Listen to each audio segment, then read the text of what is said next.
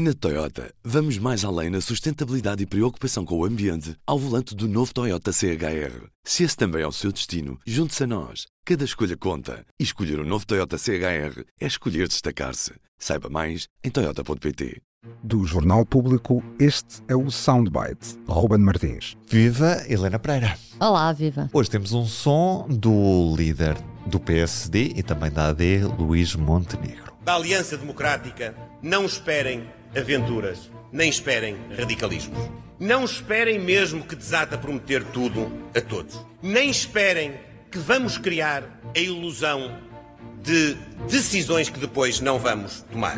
Os últimos 25 anos já mostraram várias vezes que os exageros de hoje se pagam amanhã. Eu confio muito na sabedoria e na ponderação dos portugueses. Helena, o que é que achaste da convenção da AD deste domingo? Foi uma convenção que Luís Montenegro estava desesperadamente a precisar porque desapareceu, tinha desaparecido o mapa e, portanto. Soube bem ter uma sala cheia para Luís Montenegro, não é? Ai, porque, sim, porque apesar da sala não ser muito grande, era uma sala que se via cheia de gente. E via-se que Luís Montenegro, depois daquele, daquele uh, abraço coletivo, já falou ao fim do dia com outro entusiasmo que, que não é tão habitual, não é? E, e, mais uma vez foi assim uma espécie de. Foi um bocadinho um mini congresso, assim, motivo muito emotivo com o regresso de Santana Lopes. O PPM de fora também. Exatamente, uh, estrategicamente fora. Uh, o Paulo Portas também a ser muito aplaudido numa iniciativa do PST que também foi uma novidade. A posicionar-se como presidenciável pela AD às eleições presidenciais, não é? Portanto, a AD há de precisar de apoiar um candidato e Paulo Portas está a tentar Aí eu já não sei se o PSD iria a esse ponto. Vamos ver, vamos ver. eu deixo a minha carta na mesa, Helena. Voltaremos a isso. Voltaremos. Ainda temos muito tempo, ainda temos eleições pela frente, muitas delas. Mas convenção da AD, o que é que, o que, é que te pareceu? Este, este som que nós escolhemos realmente uhum. é, é, é, interessante porque uh, foi o dia inteiro das várias intervenções e também do Luís Montenegro colar Pedro Nuno Santos a um aventureirismo a uma impetuosidade que depois corre mal. Mas, mas Montenegro, apesar de dizer que não, não quer cá aventuras, um, teve uma série de medidas e o discurso realmente foi, foi o, o, um leque variado de medidas, várias, se bem que, que realmente destacaremos mais a dos jovens e dos idosos. Uh, Luís Montenegro foi muito transparente a dizer que querem voltar a seduzir os idosos, porque sabem que ficaram magoados com o PSD desde o tempo da Troika. São é? as duas franjas eleitorais em que o PSD está um pouco mais frágil. Pensionistas na questão da Troika e os pensionistas estarem zangados com o partido. Montenegro quer reconciliar os pensionistas com o partido, foi o que disse, e também os jovens, a AD, ou neste caso o PSD, está a perder a força para o Chega, uhum. que está a ultrapassar-se. É porque uh, as sondagens podem errar em muita coisa, mas há sinais que dão e que vale a pena serem tidos em conta. E um deles é os, as pessoas mais idosas simpatizam mais com o, com PS, PS, e os mais jovens estão a ir para os partidos novos, para o Chega e para a Iniciativa Liberal. Uh, e, portanto, realmente houve ali uma, um esforço uh, de, de, de, de, Montenegro falar para, para essas pessoas. No caso dos jovens, foi mais longe daquilo que já tinha dito, também, com um IRS jovem apoio à compra de casa.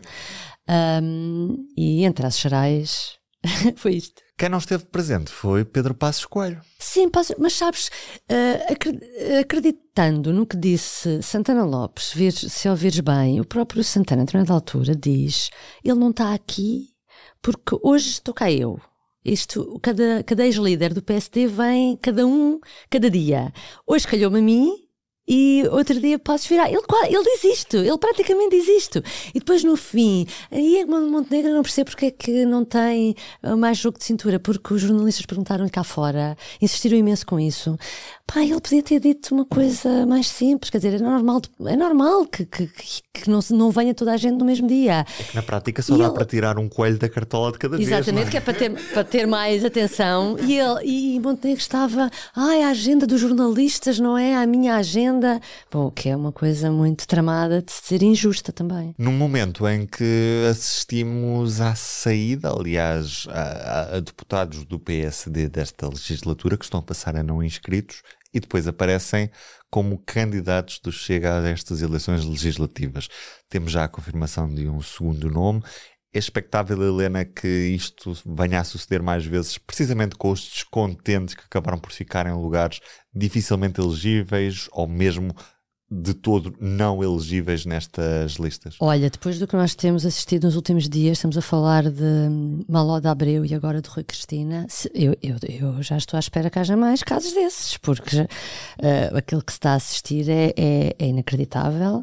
Uh, se, fui ver, é que Rui Cristina, Maló de Abreu foi vice-presidente do PSD com Rui Rio. Rui Cristina é uma pessoa que chega a deputado também pela mão de Rui Rio. E o que se verifica é que estavam à espera do momento de se fazer as listas de deputados para ver se iam na lista do PSD e como ou não iam ou iam em lugar uh, não elegível, decidiram que quer, o que querem mesmo é manter o seu lugar de deputado e vão por qualquer partido.